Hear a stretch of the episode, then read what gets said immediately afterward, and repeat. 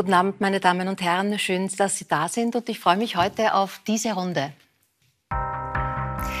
Gary Friedle alias DJ Ötzi findet mit 50 Jahren immer mehr zu sich selbst. Ein neues, sehr persönliches Album und eine Biografie zeigen neue Facetten des Schlagersängers.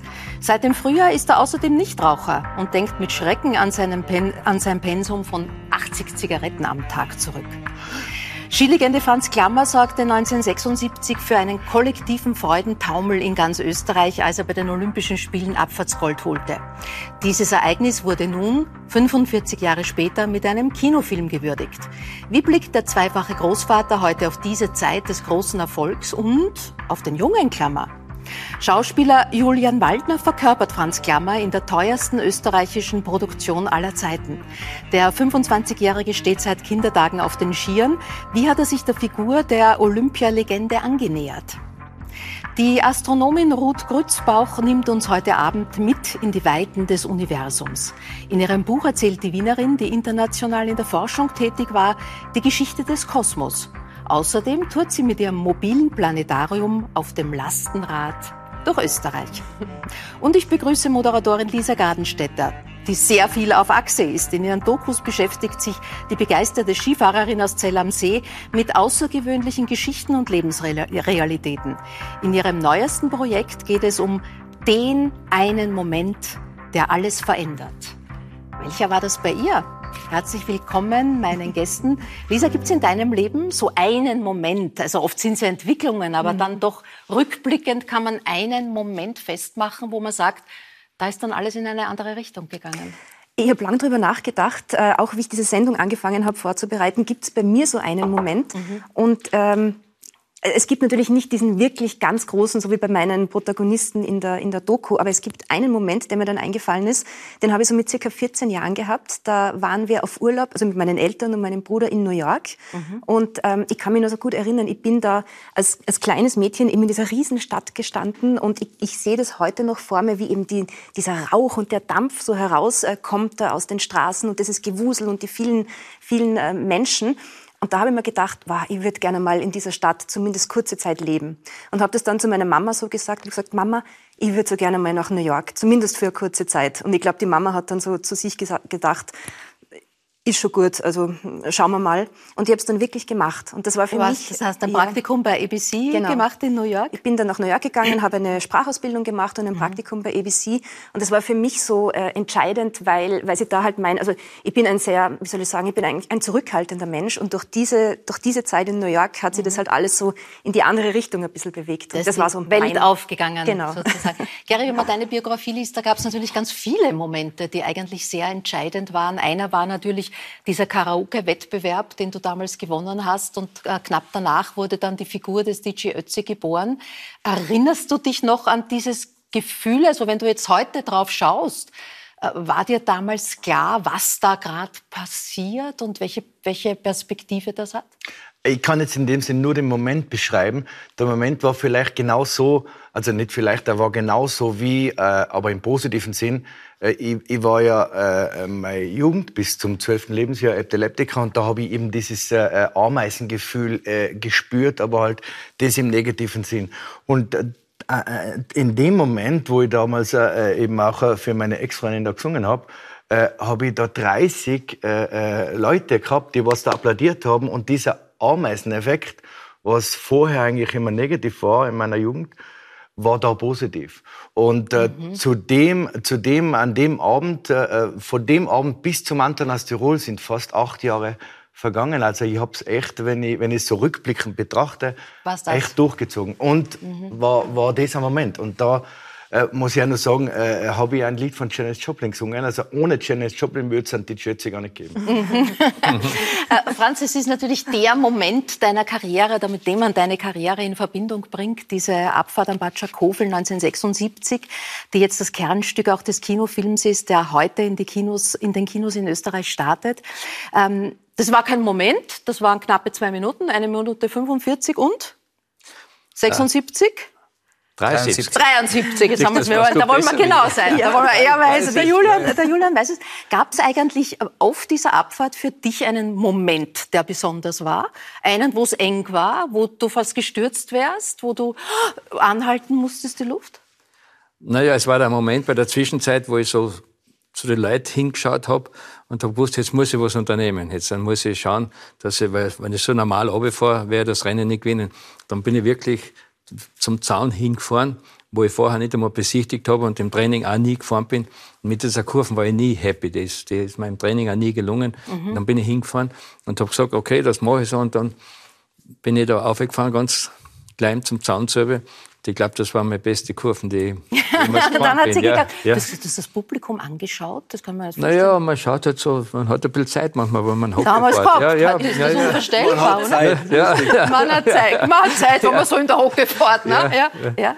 Äh, Julian äh, Waldner spielt in diesem Film den jungen Franz Klammer, natürlich für einen jungen Schauspieler eine ganz große Karriere, eine ganz äh, große Chance auch. Wie war denn der erste Moment des ersten Zusammentreffs zwischen euch beiden? Naja, ich habe mich ja ein Jahr darauf schon im Vorfeld vorbereitet und äh, so ziemlich alles, was äh, über den Franz im Internet zu finden ist, äh, gefunden.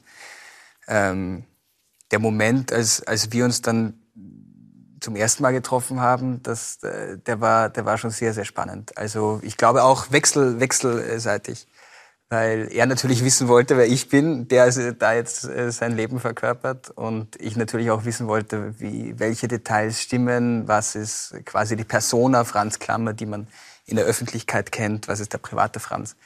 War für mich in der Arbeit sehr, sehr essentiell auch. Ja, ja aber wenn man sich ein Jahr vorbereitet und dann kommt er bei der Tür rein.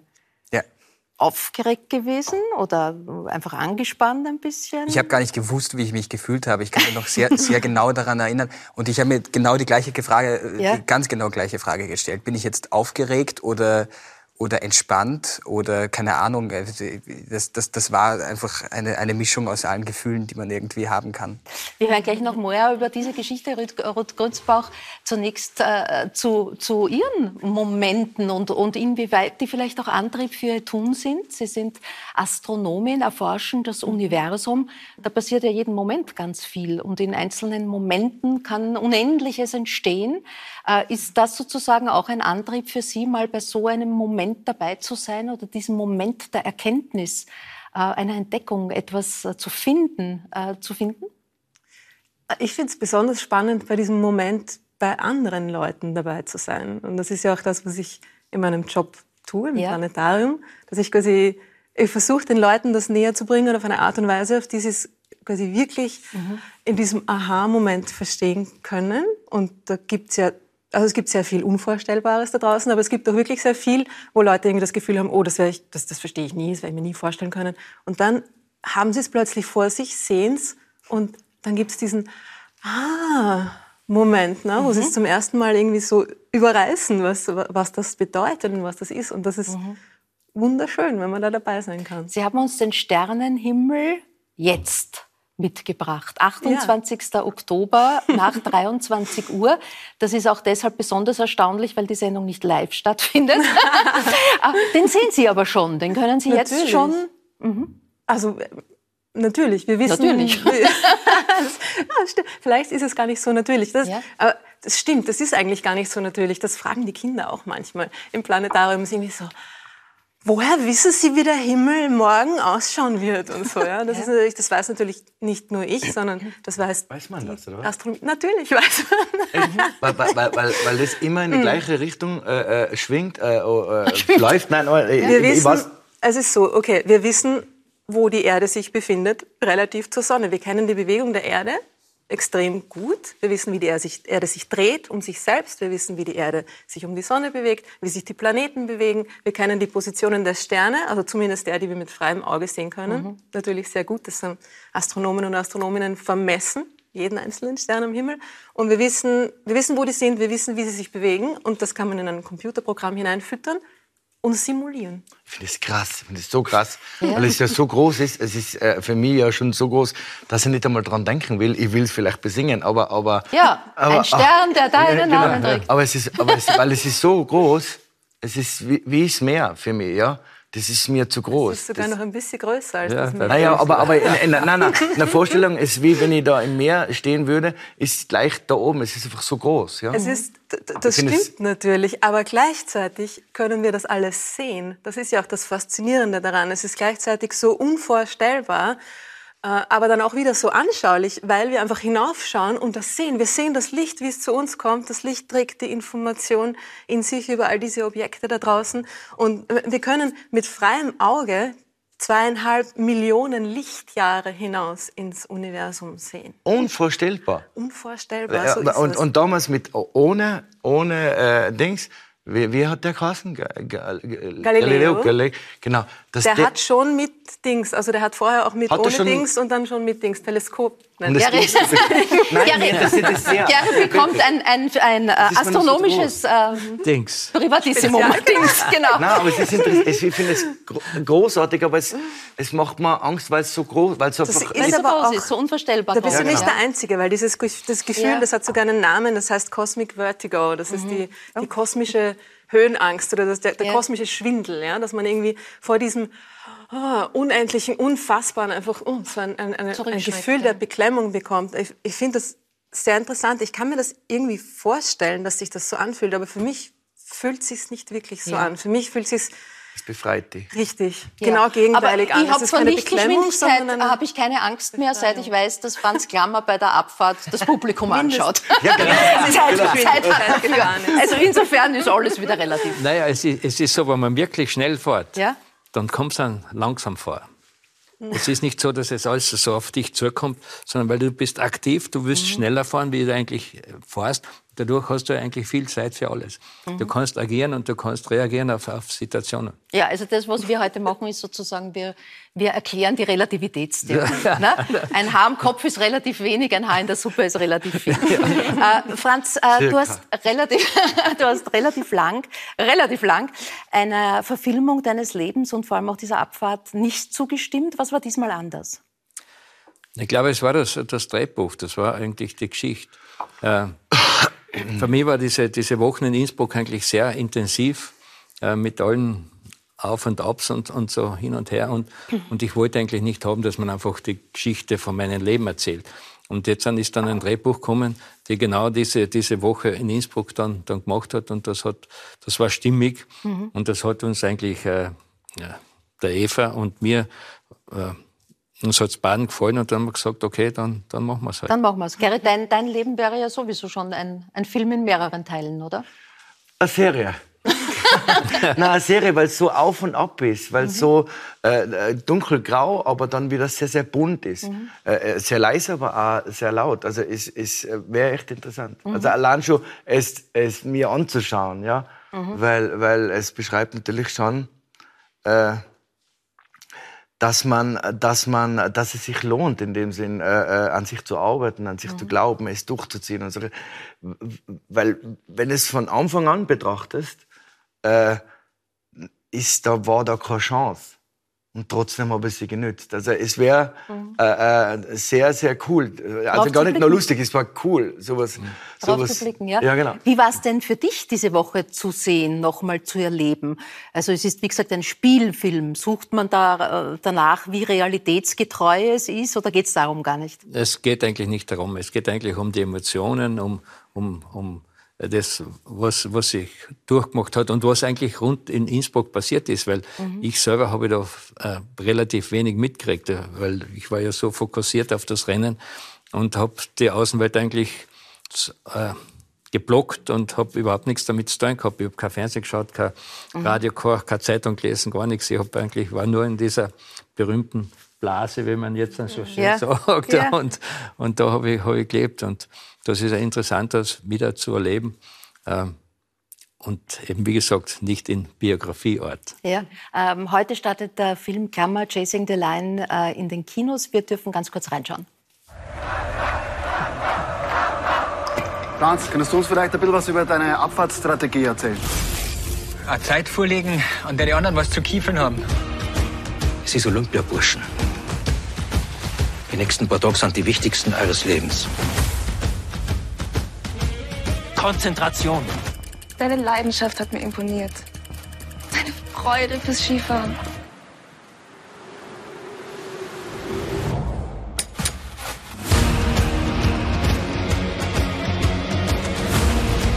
Nicht hoffen. Nicht wollen. Wissen. Julian Waldner, die erste große Hauptrolle und dann dazu noch ein Nationalheld. Und die teuerste Produktion, die es in Österreich jetzt je gab. Ähm, wenn man da so die Fakten hört, wie, wie groß ist der Respekt und auch der Druck dann da? Ja, ich habe mich, also über diese Geschichte bin ich ja auch dem Leben von Franz näher gekommen.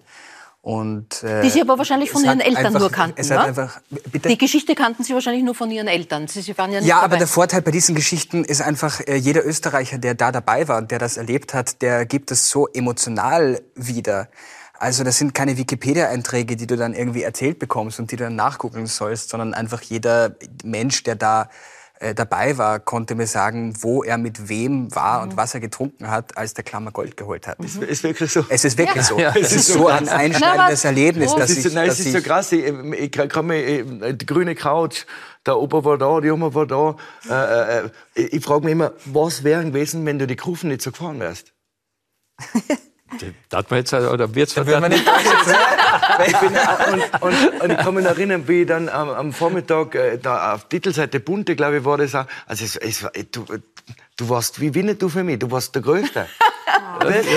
Dann, war, äh, dann würde der? Film vielleicht heißen Russi, Ja, Chasing ja, the ja, Lion, ja, ja, denn der genau. Bernhard Russi war der Nein. Zweite, der Herbert Blank der Dritte, wie wir vorher rekonstruiert haben. Aber auch, Ja. auch Bernhard Russi hat es dann unten im Ziel verstanden, als dann der, äh, er hat es mir erzählt, als der Berg wirklich angefangen hat zu beben.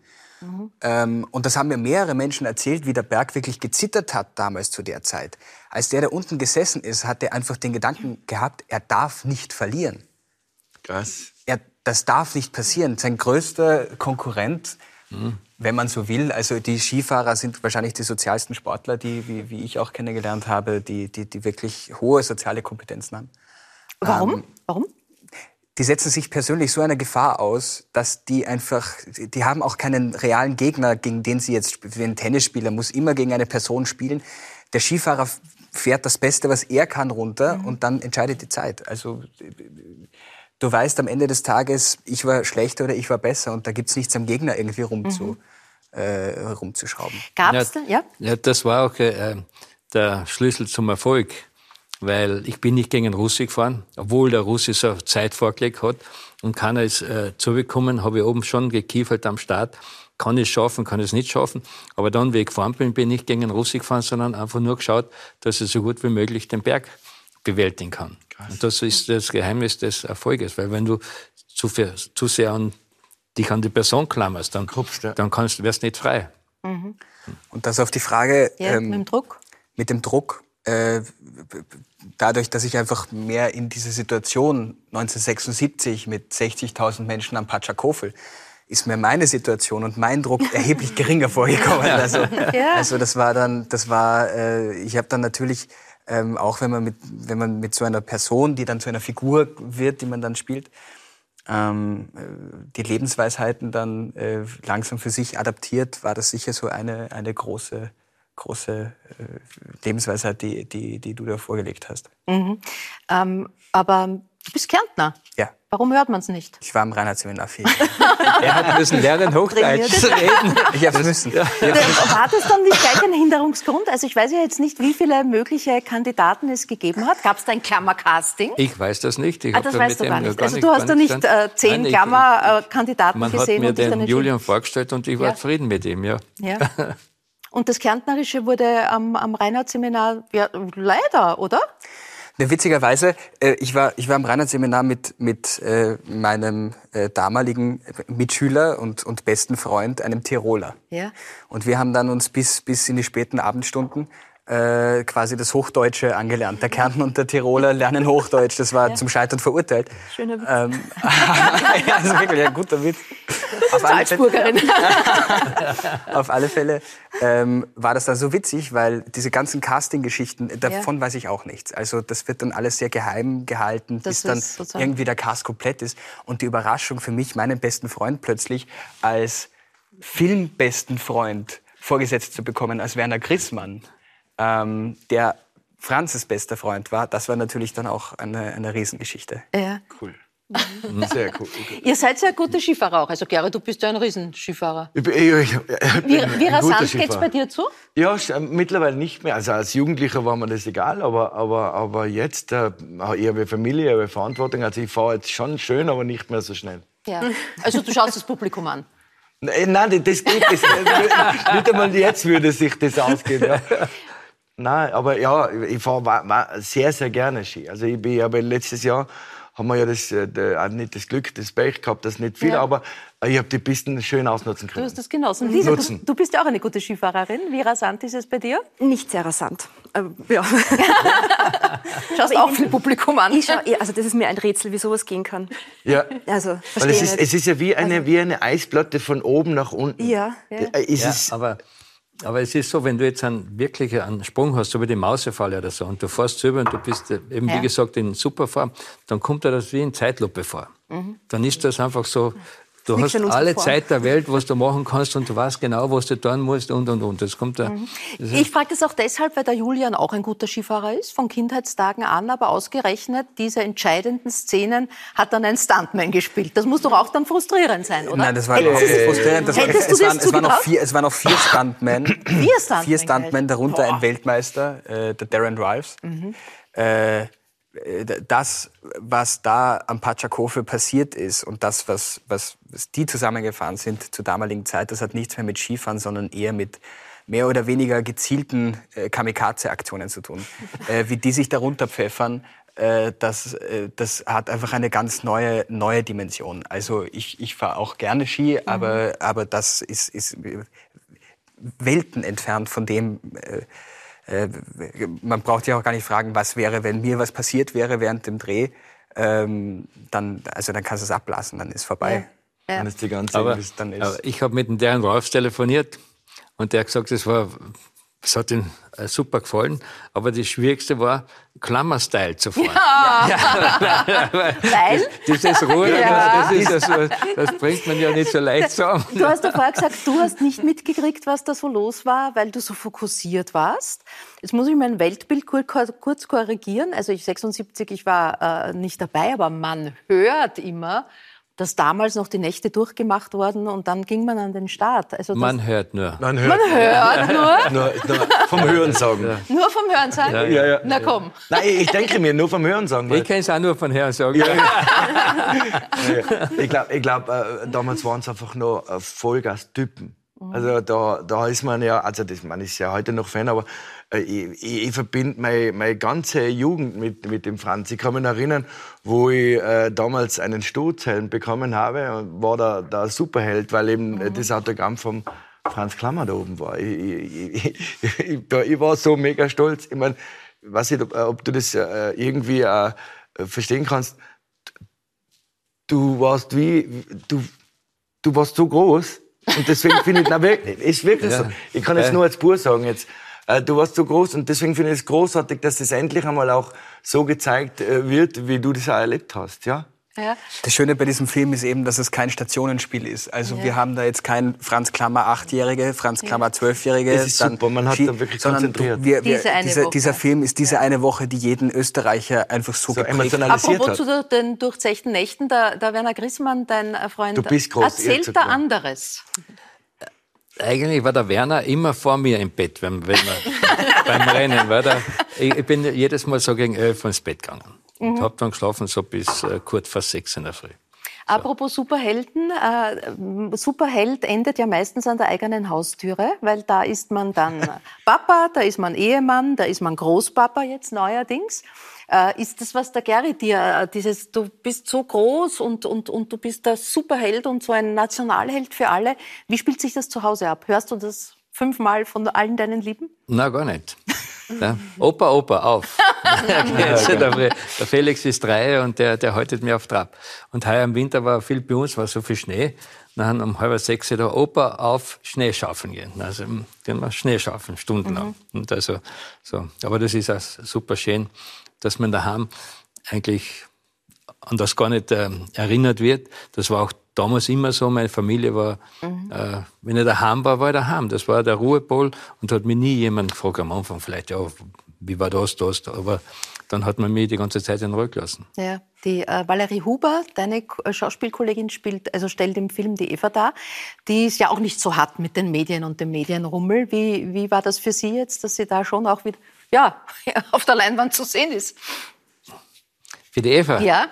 Naja, ungewohnt eigentlich. ja, aber es, äh, es war auch für sie wichtig, dass das, äh, dass, dass das einfach ein, gutes Drehbuch ist und, und, und sie ähm, erinnert sich auch gerne an, an die Zeit zurück und wie, mhm. dem, es ist eine Zeitreise, kann man sagen, und das mhm. gefällt eigentlich gut. Lisa, für deine Dokumentationen begibst du dich auch oft in, in Zeitreisen, ja? in, in ganz andere Lebensgeschichten, in andere Lebenswelten. Jetzt äh, der eine Moment, es sind fünf Dokus, die da passieren, mit verschiedenen, mhm. jeweils einem verschiedenen äh, Motto. Was, was nimmst du mit aus diesen Gesprächen und aus diesen anderen Perspektiven?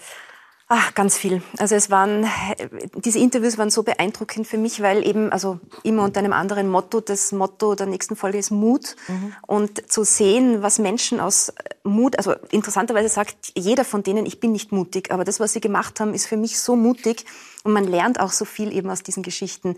Ähm, wenn sich Menschen in eine Höhle hinunterseilen, um einem anderen zu helfen. Oder ähm, ein Neonazi, der beschließt, ich will kein Neonazi mehr sein und ich setze mich jetzt ein, dass das in unserer Welt besser wird. Ich rede mit jungen Menschen, die mhm. da hineinrutschen. Also für mich war das extrem wichtig zu sehen, wie man aus äh, ausweglosen Situationen immer wieder neuen Lebensmut schöpfen kann. Also bei jeder Folge war das so. Mhm. Das in, in die nächste Folge, äh, wo es eben um Mut geht, äh, schauen wir kurz rein und sehen diese Situation, die du gerade angesprochen hast, äh, wo der Höhlenforscher gerettet wird. Sie haben nie daran gezweifelt, dass Sie das machen werden, dass Sie da hinuntergehen, dass Sie diesem Mann helfen, dass Sie ihn gesund heraufbringen. Wie mutig sind Sie? Das hat nichts mit Mut zu tun, glaube ich. Das ist einfach das Ziel, der Plan hinunterzukommen und, und fertig. Dann arbeitet man eben, wie gesagt, Schritt für Schritt das alles ab und mhm. Mut wird erst durch andere äh, ausgesprochen. Mhm. Man selber kommt, glaube ich, nicht drauf, ob man mutig ist oder nicht.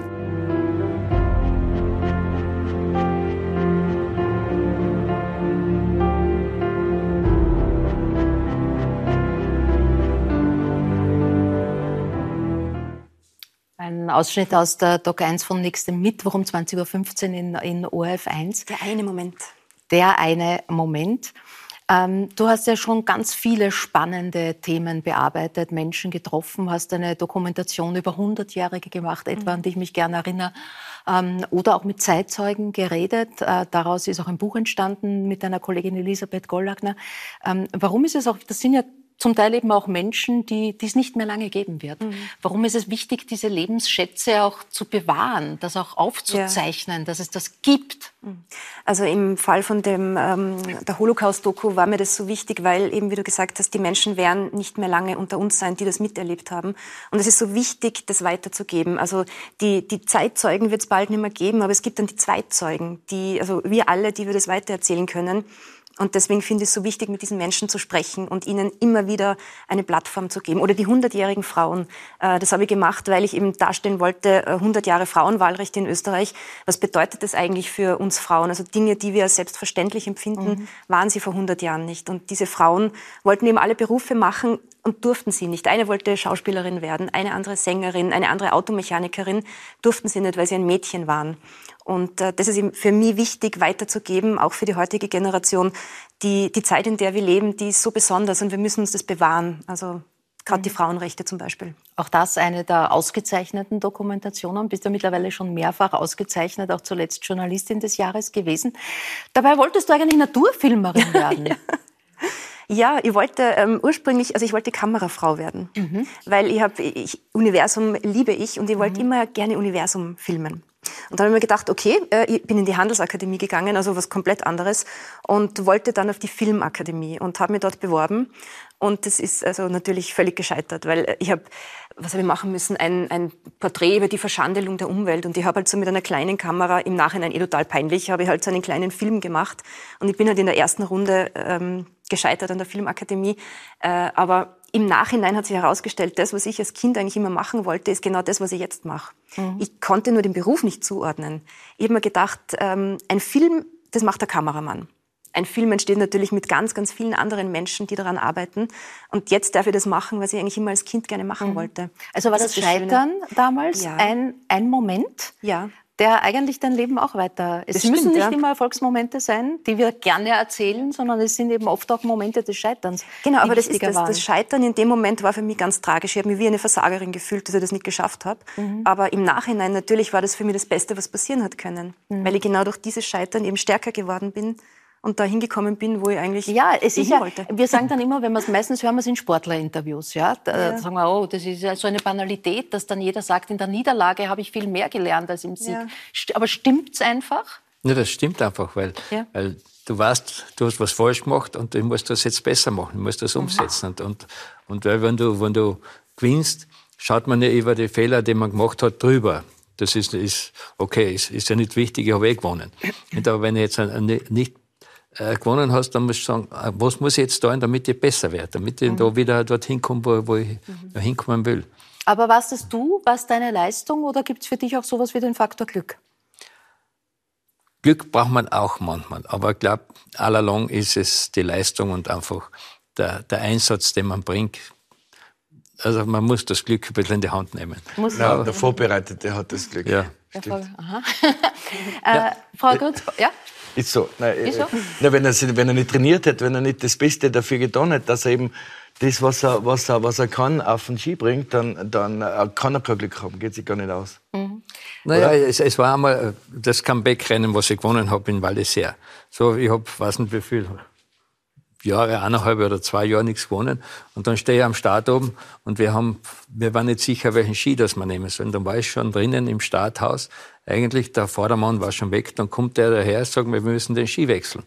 Dann haben wir den, den Ski gewechselt und bei zehn Sekunden hat er hinten noch die Bindung eingestellt und dann bin ich gefahren und habe das Rennen gewonnen.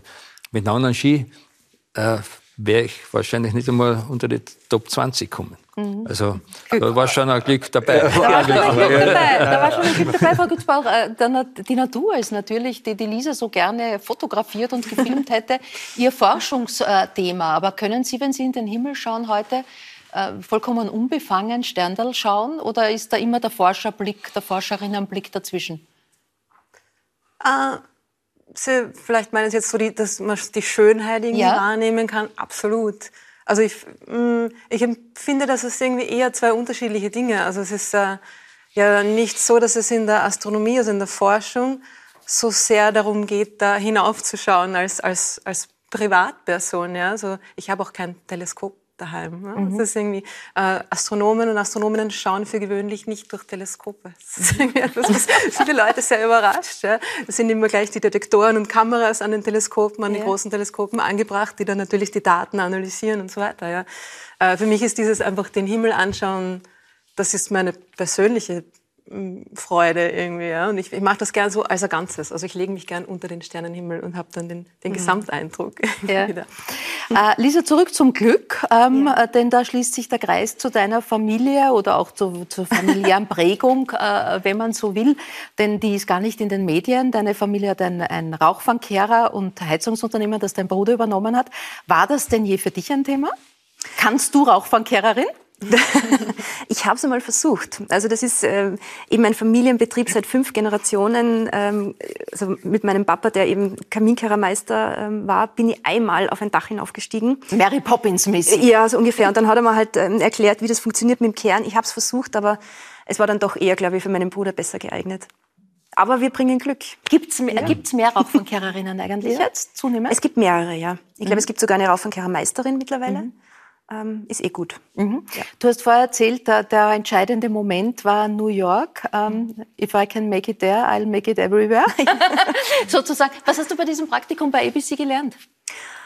Oh, also ich bin durch alle möglichen Stationen, durchs Radio, durchs Fernsehen, äh, durchs Marketing sogar und ich habe gelernt, ähm, ja, einfach dieses, äh, auch mich durchzusetzen äh, in, diesem, in diesem ganzen Haufen. Äh, ich habe gelernt, auf Menschen zuzugehen. Äh, ich habe gelernt, andere Sichtweisen einzunehmen. Und das hat mir im Nachhinein total viel für meinen Beruf gebracht. Mhm. Äh, die Natur, ähm, die du eigentlich mal als Naturfilmerin kennenlernen wolltest, ist aber auch heute für dich ein wichtiger Lebensraum, um Kraft mhm. zu schöpfen. Mhm. Du warst Pferdenärrin. Hat mhm. das die Teenagerjahre überdauert? Ja, schon, aber ich bin schon sehr lange nicht mehr auf einem Pferd gesessen, weil wieder nach Wien gekommen bin, hatte das leider Gottes aufgehört. Ah, verstehe. Aber das ist ein, das ja, ein herrlicher Sport. Äh, Franz ist der Vater zweier Töchter. Wie schaut's da aus? Beide. Auch. Fanatisch geritten. Also sehr Fanatisch gut, sehr gut. Also die Woche fünfmal mhm. sind wir gefahren, da nach Grub raus. Man, die Eva war Chauffeur ja. und sehr intensiv geritten. Also das lässt sich auch äh, in der Umgebung von Wien machen? Ähm, ja, aber ist, ist schwierig. Ja. Aber das Reiten ist auch was, was man für den, für den Beruf irgendwie so mitnehmen kann, finde ich, weil mhm. diese Beziehung mit einem Pferd, mhm. ich weiß nicht, das kann wahrscheinlich niemand nachvollziehen, der nicht selber reitet, aber du hast so eine, eine Verbindung mit diesem Pferd. Du bekommst jede Gefühlslage des Pferdes äh, mit, wenn es Muskeln anspannt oder wie die Ohren sind. Äh, also du merkst sofort, wenn irgendwas nicht passt und das kann man wunderbar mhm. auch aufs Berufsleben umlegen. Mhm. Das ist Weil du dann selber spürst, oder, ja. oder? Ja, du spürst, also wenn du auf diesem Pferd oben sitzt, du spürst, wenn dieses Pferd sich plötzlich anfängt zu schrecken oder wenn es ihm gut geht oder, oder wenn, wenn er Angst hat zum Beispiel. Aber spürst du dann auch selber durch das, weil du das spürst? Ja, ich spüre es und ich kann dieses Tier dann beruhigen. Mhm. Aber es und beruhigt auch die? Ja, also in dem Moment, wo ich merke, oh je, jetzt wird er unrund, jetzt könnte er gleich davon buckeln und mich herunterwerfen, dann bin ich in seiner angespannten Haltung und versuche halt durch meine, also ich bin zuerst angespannt, dann versuche ich mich entspannen und dadurch das Pferd zu entspannen. Mhm. Und das geht. Das, das ist cool. Also da, ja. dann die Verbindung, ich habe mich leider nicht getraut, aber, aber, aber ich, ja, ich, möchte gerne wissen, was so die Faszination ist. Und mhm. gerade, äh, ja, würde mich echt interessieren, aber ich habe mich nie, weil es einfach äh, für mich zu groß ist. Ja, Gary, aber du hast ja, du warst ja, ja noch... weiter runter, ich sag das. Ja, ja. Weil, weil meine Oma immer gesagt hat, da mal ja nicht aufsteigen, weil du kannst ja, weißt du, einfach abheben und, und, und uh, Hochmut und so. Das habe ich wirklich jeden Tag gehört. Ja. Deswegen traue ich mich, glaube ich, nicht auf ein Pferd. Was hat sie dir denn noch, da sonst noch gesagt, die Oma? Ah, ich kann mich noch erinnern, wie Was waren so die Glaubenssätze deiner Kindheit? Eine Glaubenssätze wie, wie, wie zum Beispiel, wenn irgendeine äh, Fernsehshow gelaufen ist, ob das Rudi Carell oder damals äh, Karl Moik oder Wetten das, äh, dem was ich auch lang nachgehabt habe, lange Haare und alles drum und dran, sag, hat sie immer gesagt, äh, da könntest du jetzt drinnen sein. Ich schwöre, ich, ich weiß auch nicht, warum, warum sie das gesagt hat, aber das war, das war vielleicht schon äh, als, als, als, Idee, Vision, keine Ahnung. Oder hat ja, aber warum hat sie gerade bei Langhaarigen gesagt, da könntest nein, nein, nein, du drinnen sein? Nein, also die Lang Vielleicht nein, nein, gerne mal Haare. Nein, nein, nein, das war jetzt nur ein Sidestep. Ah, okay, aber, aber er war gut, er war gut. Nein, äh, Thomas Gottschalk, den habe ich, den hab ich so großartig gefunden, mhm. wie er gegangen ist, wie er geredet hat, wie er alles im Griff gehabt hat. Der hat ja, der hat ja, das war ja, das war ja wie ein, wie ein, äh, wie sagt man, ein Dirigent, mhm. ja äh, in seiner Show. Und das hat mich fasziniert. Das hat mich sehr fasziniert. Aber äh, das ja äh, zu dem, was meine Großmutter gesagt hat, da könntest jetzt du drinnen sein. Mhm. Und ich, ich habe das nicht verstanden, weil ich bin ja ein kleiner Bub gewesen, habe jetzt gerade nicht die schönste Zeit meines Lebens verbracht. Äh, aber vielleicht war das schon der, der Anschub, mhm dem, dass sie irgendwann einmal vielleicht das werden könnte, keine Ahnung. Du hast gerade gesagt, äh, wie die Lisa über das Reiten erzählt hat, dass du warst, das hast du dich nicht getraut. Dabei warst du doch jetzt viel mutiger. Du hast dich nämlich ähm, ja, dir selbst gestellt. Boah, das, äh, das, äh, Eine, da braucht es doch großen Mut, oder? Boah, das, das, das braucht richtig. Da musst, wenn du, wenn du in deine Vergangenheit gehst und äh, genau hinschaust, äh, äh, dann ist es äh, nicht immer einfach, weil, weil du natürlich auch in den Schmerz hineingehen musst. Mhm. Und du musst, gerade in der Jetztzeit, du musst die Vergangenheit hinter dir lassen. Aber so weit, dass sie wirklich auch hinter dir ist und du aus mhm. dem Gelernten vielleicht das mit, mit hernimmst in, in die Gegenwart und für die Zukunft in dem Sinn äh, nutzt. Aber, aber äh, nochmal zurückzuschauen, gerade speziell jetzt beim Buch, äh, um diese Geschichte nochmal zu erfahren, ich, ich habe ähnlich äh, wie, wie der Franz, der gesagt hat, äh, die Geschichte will ich nicht, die Geschichte will ich nicht, habe ich mir gedacht, mhm. ich, ich kann es nicht machen, weil, äh, weil ich bin schon durch, durch meine Geschichte. Mhm. Ich habe das schon reflektiert, ich habe äh, an mir gearbeitet, ich bin durch, ich mag da nur mal hin. Hattest du äh, gerade das, äh, das fast die therapeutische Kraft des äh, Reitens, hat die Lisa gerade äh, schön beschrieben. Äh, hattest du Techniken, Hilfsmittel, Helfer auf diesem Weg? Äh, ich war einmal beim äh, Psychologen, mhm. Psychiater, Psychologen. Kann beides sein. Äh, nein, mit dem man nur halt redet. Und, ja. und den hab nur Beide ich. reden gern. Okay, dann war es vielleicht der Psychologe und der Psychiater. Auch Keine das gibt's. Nein, egal. Jedenfalls kann ich mich erinnern und ich habe den nur erzählt. Und der hat nichts gesagt. Er hat mhm. nur gesagt, ja, 17 Uhr nächste Woche. Sag ich, das geht sich für mich nicht aus. Ja. Also erstens habe ich ein Konzert und zweitens, ich kann nicht nur erzählen. Ich möchte ja. gern wissen, was kann ich besser machen? Was kann ich aus dem Schmerz oder was kann ich aus diesen Verletzungen, aus diesen Narben, mhm. Äh, wie kann ich, wie kann ich da raus? Und, und habe dann wirklich auch mit mir sich mit mir beschäftigt, weil ich habe da mal ein Buch gelesen, dass man eben Krankheiten mit Seele verbindet, äh, das erlebte. Und da bin ich einfach auch, wie gesagt, in den Schmerz eingegangen und habe da einfach geschaut, dass sie, dass sie da besser wäre. Aber vielleicht wollte der, vielleicht war es auch ein Psychotherapeut, ein Spiegel sein, weil das ist ja kein Mechaniker. Der also will dir ja Freund, nicht sagen. Lehrer, so, äh, Spiegel, weil du gesagt hast, er hat, das war offenbar eine Form der Gesprächstherapie, wo er, wo er dir einfach zugehört hat. Ich glaube, ich habe das mit mir ausmachen müssen. Mhm. Äh, ich habe natürlich dann äh, äh, Berater oder Freunde gehabt, die was mir da äh, oft äh, äh, eine Brücke gemacht haben, aber mhm. ich habe müssen selber drüber gehen. Ich glaube, dass man sich nur selber helfen kann. Mhm. Das ist jetzt nur so mein, mein, mein Gedanke. Und da habe ich mir selber wirklich toll helfen können, aber das war eine Zeit, wenn man sagt, äh, man soll die Vergangenheit hinter sich lassen. Das war ein Zeitraum fast fast vor zehn Jahren. Nur den Satz noch, weil ich habe ich hab, äh, immer, wenn ich Erfolge gehabt habe, ob das Antanas Tirol, Hey Baby äh, äh, oder oder im Privaten, ich habe das nicht wahrnehmen können, weil ich mhm. einfach immer Angst gehabt habe, dass man mir das wieder wegnimmt. Mhm. Und deswegen deswegen habe ich einfach an dem auch arbeiten müssen. Mhm. Äh, Im Moment heißt äh, äh der Moment. Der eine Moment. Der eine Moment. Lustig, äh, jeder redet äh, vor einem Lied, was ich gerade. Ja, genau, aber ja. da schauen wir kurz rein. Es ist ja. der, der, quasi der Soundtrack, das weißt du noch Von nicht. Allen. Der stammt vom DJ Ötzi. Ja, genau, das ist selber geschrieben. Denn es ist der Moment, in dem wir leben. Es ist der Moment, für den wir alles geben. Es ist der uns vereint. Du, ich, wir. Du, ich, wir. Wir sind eins. Das ist ja dann schon höchste Lebenskunst, wenn man wirklich im Moment leben kann, oder? Ja, oder den Moment erkennt. Mhm. Äh, leben, leben äh, wie jetzt zum Beispiel das gerade jetzt erlebe, ich, ich habe äh, einen Held vor mir, ich habe äh, den, äh, der was ihn spielt, ich habe äh, eine Dame, die was sich mit dem beschäftigt, was eben andere als äh, nicht mutige kennen und da aber trotzdem Mut haben. Dann das Faszinierende, was mir eigentlich Angst macht, weil es so groß ist. und bei dir zu sein, äh, das ist gerade der Moment, wo ich mich sehr wohlfühle. Und das tut mir echt gut, weil normal äh, äh, stottere immer und hin und her. Aber ich, ich, ich habe ich hab ein gutes Gefühl, weil ich habe das Lied, äh, um das kurz zu erwähnen, bewusst geschrieben, weil äh, ich wollte, ich wollt, dass die Leute aus diesem äh, Pandemie-Denken rauskommen und, und vielleicht auch das spüren, was halt momentan passiert mhm. mit ihnen. Ja? Weil wir waren alle in so einem, äh, so einem gefrorenen Bild. Und dann dieses Du, ich, wir war mir so wichtig, dass ich mir wir aufhören miteinander uns auseinander zu dividieren. Der ist mhm. gut, der ist schlecht, der ist schön, der ist schier, der hat Tierfarbe, der was auch immer. Ich wollte ich wollt einfach nur sagen, und das ist mir echt ein Bedürfnis, wir müssen viel netter miteinander sein. Mhm. Weil es, das geht nicht wie Social Media oder die ganzen Sachen, was momentan so ablaufen, das ist nicht gut. Mhm. Das ist nicht gut für, für die Zukunft und auch nicht im Jetzt. Aber ich bin jetzt schon wieder zu schön Kopflastig. Ja, sehr schön. Wir müssen gut Nein, aufeinander super. aufpassen. Das finde ich einen sehr schönen Gedanken. Ähm, und du lebst gesünder.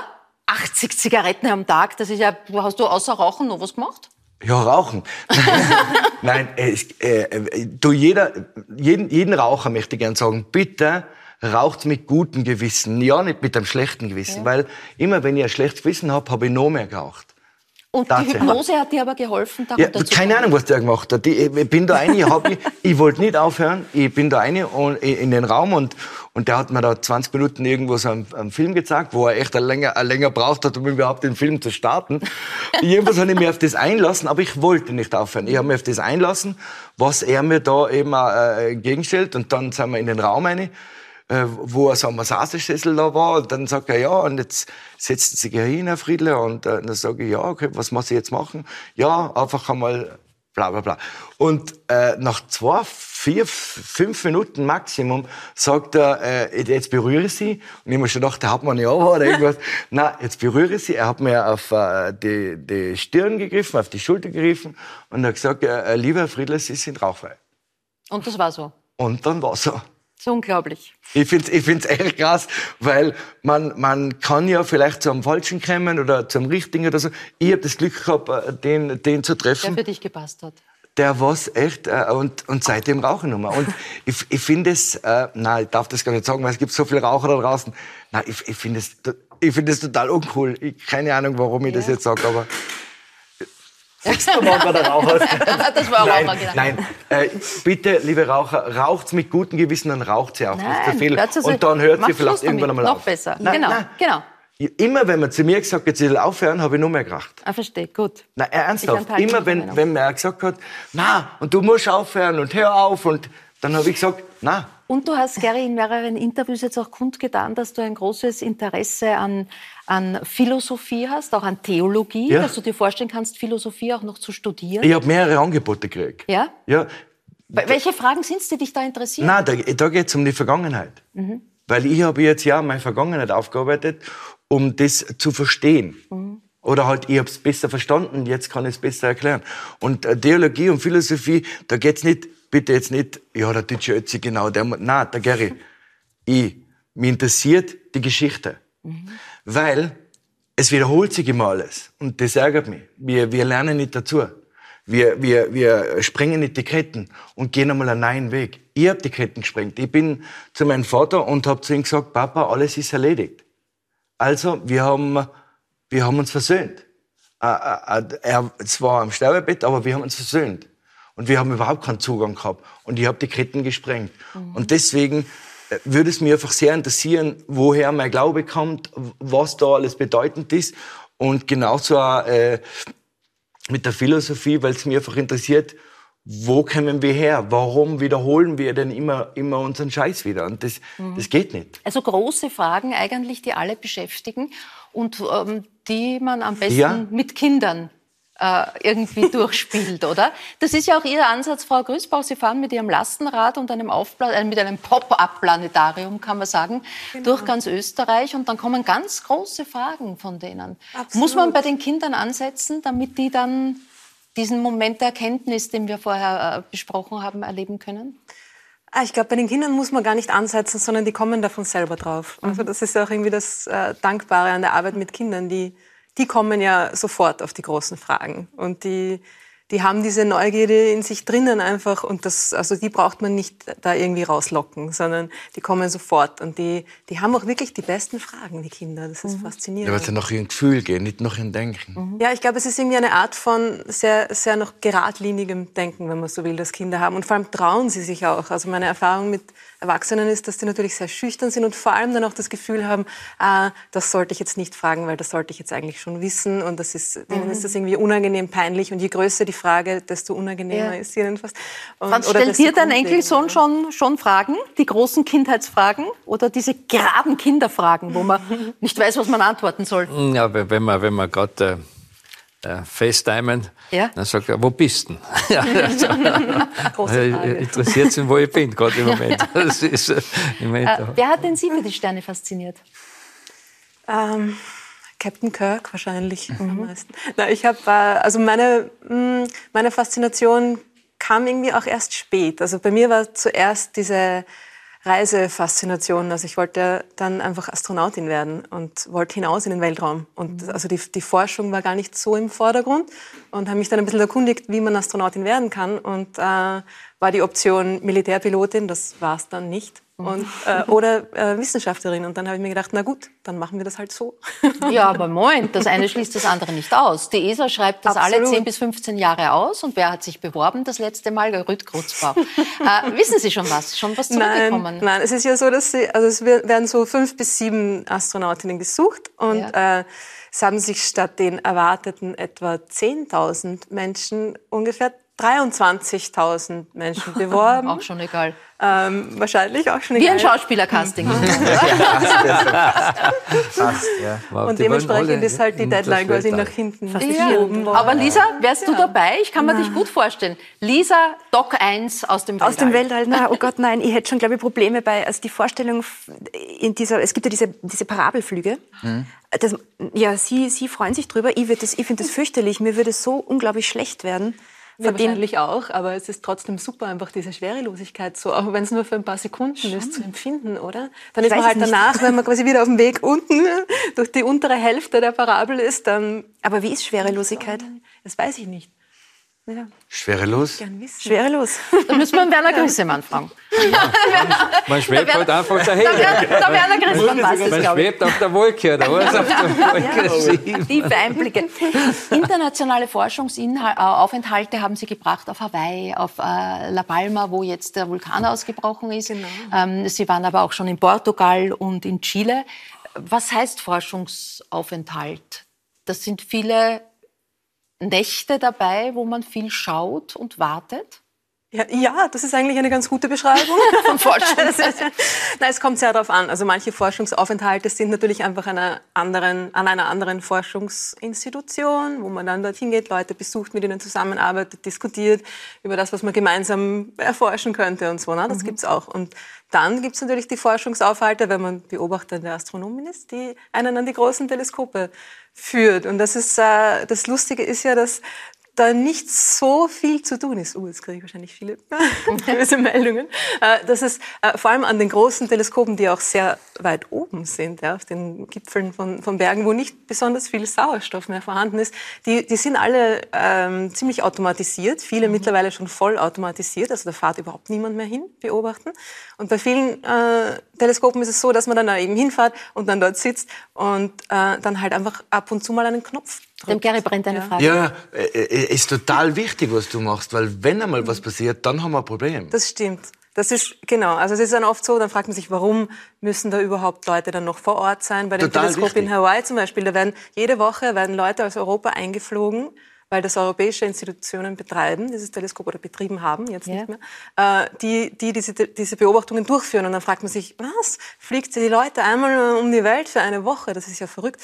Äh, aber es ist tatsächlich so, dass die, äh, dass wenn was schief geht, dass dann auf die die, die Kreativität und die Problemlösungsgabe des Menschen doch irgendwie anscheinend mehr Verlass ist als die, äh, auf die des, des automatisierten Computers. ja. Ihr Buch äh, heißt Per Lastenrad durch die Galaxis, das Lastenrad Ihrer Tätigkeit auf der Erde geschuldet. Äh, Das Wort Galaxie kennt jeder, aber wahrscheinlich würd sie, würd, würden sich die meisten schwer tun, es zu, tatsächlich zu beschreiben. Was ist Mhm. eine Galaxie? Eine Galaxie ist ganz einfach eine riesige Ansammlung aus Sternen, Gas und Staub. Es ist eine, eine Sternengroßstadt quasi. Also Sterne leben ja nicht alleine, sondern in diesen gigantischen Ansammlungen von Sternen, wie zum Beispiel unsere Milchstraße. Das ist unsere Galaxie. Die nennt man dann auch Galaxis, das ist äh, wie das Wort. Äh, und genauso wie die Milchstraße gibt's dann äh, Milliarden, wahrscheinlich sogar hunderte Milliarden anderer Galaxien da draußen im Universum. Also es sind quasi einfach Inseln ähm, der Sterne, separat voneinander. Ist es nicht irgendwie eine Flucht, um nicht das zu erkennen, was man da hat, dass man wegschauen muss, wo es anders schön ist? ja, Das oder ist nur- muss man nur ein Gedanke von mir. woanders hinschauen, um zu erkennen, was hier los Ja, aber ist? das, das, ja. Aber Vielleicht ist es dasselbe. vielleicht dasselbe. Darf ich Chaos. dazu was sagen? Vielleicht bei der einen Moment, Franz Fiebeck, äh, den wir, ja. Und der hat gesagt, für ihn war eben dieses Entscheidende, das ist, was der Gary eigentlich sagt. Er war da oben äh, auf der Raumstation und hat hinuntergeschaut auf unsere Welt und hat erkannt, wie schön unsere Welt ist, aber was wir mit dieser Welt machen. Und wie wir, wie, wie, wie wir mit dieser Welt umgehen und sie zerstören durch Kriege oder durch Umweltverschmutzung. Und das ist für ihn so dieser entscheidende Moment mhm. eben gewesen, Absolut, das da oben zu sehen. Oft Astronauten, dass sie diesen, das nennt man den Overview-Effekt. Man sieht das Ganze quasi von oben, hat den Überblick, man sieht diese Schwärze des Weltraums, die die Erde umgibt. Das ist ja auch etwas, diese Dunkelheit, die, die gibt's ja auf der Erde nicht. Also die kann man sich einfach nicht wirklich vorstellen. Äh, oder diese Leere, ne? also die Dunkelheit gibt's vielleicht schon, aber die, die, diese Leere, die den Weltraum ausmacht, die gibt, gibt's auf der Erde nicht. Ja? Das perfekte Vakuum auf der Erde hat immer noch irgendwie äh, ein Vielfaches mehr an, an ungewollten Teilchen, die da herumflimmern, als, als der, der leere Weltraum. Ja. Also. Sie beschäftigen sich auch mit den ganz großen Fragen, wie nämlich das alles endet. Auf welche sind Sie Erkenntnis sind Sie dabei? Nein, ich habe mich in meiner Forschung nicht so sehr mit dieser Frage beschäftigt, aber es ist natürlich eine Frage, die einem irgendwie unterkommt und mit der sich die Wissenschaft beschäftigt. Ja. Und ich habe dann ein bisschen äh, als letztes Kapitel in dem Buch auch versucht, da, äh, da, darauf hinzuarbeiten, weil es halt einfach wirklich eine Frage ist, die immer kommt. Und das ist eine sehr gute Frage natürlich. Alle wollen wir wissen, wo führt das alles hin. Ne? Äh, und es ist ja auch so, dass das uns unsere Zeit hier irgendwie wertvoller erscheinen lässt. Vielleicht, wenn wir wissen, dass diese Zeit des, des, des Lebens im Universum wahrscheinlich nur eine sehr kurze ist. Für die Zeitskalen, die im Universum quasi da äh, vorhanden sind. Ja? Und unsere Zeit jetzt, die Zeit der, der, der leuchtenden Sterne, die Zeit der, der leuchtenden Galaxien, die Zeit des Lichts, die ist, ähm, naja, die wird noch ein paar hundert Milliarden Jahre ähm, da, da sein, ja, vorhanden sein. Also das ist kein Grund zur Beunruhigung. äh, aber es wird früher oder später sehr, sehr, sehr dunkel werden im Universum. Also weitermachen und, nicht. Und irgendwann wird es auch so sein, dass sogar quasi die, die Dunkelheit sich äh, in, in Wohlgefallen auflöst. Also Wohlgefallen, naja, es wird irgendwann mal so sein, dass vermutlich, na, das ist natürlich alles auch noch recht spekulativ. Mhm. Aber das, es wird so sein, dass sich das Universum quasi ausgleicht. Es wird das ist reguliert? Richt, na, reguliert. Es wird tatsächlich einfach, äh, kein, es wird überall gleich sein. Es wird ähm, keine großen Unterschiede mehr geben. Das ja. Universum expandiert rasant, wird immer schneller, kühlt immer mehr aus. Irgendwann wird es überall gleichmäßig kalt sein, sich dem mhm. absoluten Nullpunkt annähern und es wird quasi ähm, die Zeit dadurch aufhören zu existieren, weil Zeit ist ja nichts anderes als quasi die, die Möglichkeit der Veränderung. Und wenn alles gleich ist überall und es sich nichts mehr ändern kann. Das heißt, das ist ein bisschen komplementär zu dem, was sich auf der Erde abspielt gerade, wo alles heißer cool. wird und die Zeit immer schneller wird. Ja, so kann man kann also wir leben halt in einem sehr speziellen, an einem sehr speziellen Ort im Universum, ja, diese, mhm. diese Konzentration an, an Material, ja, diese Dichte, dieses ähm, zusammengeballte Zeug, das ist etwas, was, was äh, nicht so oft vorkommt im, im Universum. Das Universum ist eigentlich äh, extrem leer, also das ist, mhm. darum fällt es uns ja manchmal auch so schwer von unserer alltäglichen Erfahrung da, da nach draußen quasi zu, zu schließen oder auf die Dinge, die da draußen mhm. vor sich gehen, zu schließen. Aber ein Stern ist oben, der Stern, der seinen Namen trägt. Oder sein, oder. ich bedanke mich ganz herzlich heute. Vielleicht können wir noch einmal den, äh, den Sternenhimmel, wie er im Moment vor einer Stunde ausgeschaut hat, sehen. Das heißt, Sie müssen jetzt, wenn Sie dann schlafen gehen, gar nicht rausgehen, nicht rausschauen. Das sehen Sie heute auch im, im Fernseher. Ähm, sag Dankeschön bei meinen Gästen für Einblicke in, in euer äh, Leben und das, was euch bewegt. Sagt danke bei Ihnen für Ihr Interesse. Ähm, gleich im Anschluss bleiben wir übrigens beim Sport, äh, beim Skisport. Ähm, Erik A der Mann, der Weltmeisterin wurde. Der Film, der läuft jetzt gleich im Anschluss hier in äh, ORF 2 und nächste Woche wird äh, der junge Sänger Wenzel Beck bei mir zu Gast sein, der einen sehr bekannten Mentor hat, Willi Resetaritz, der kommt auch gleich dazu. Außerdem freue ich mich auf die Dancing Star Jurorin Maria Sandner und eine junge Österreicherin, eine Sportlerin Mona Mitterwallner, die derzeit die Sportwelt ganz gehörig äh, aufmischt, denn sie gewinnt gerade alles im Mountainbiken. Die junge Frau wird auch da sein. Bis dahin sage ich auf Wiederschauen und für heute eine gute Nacht.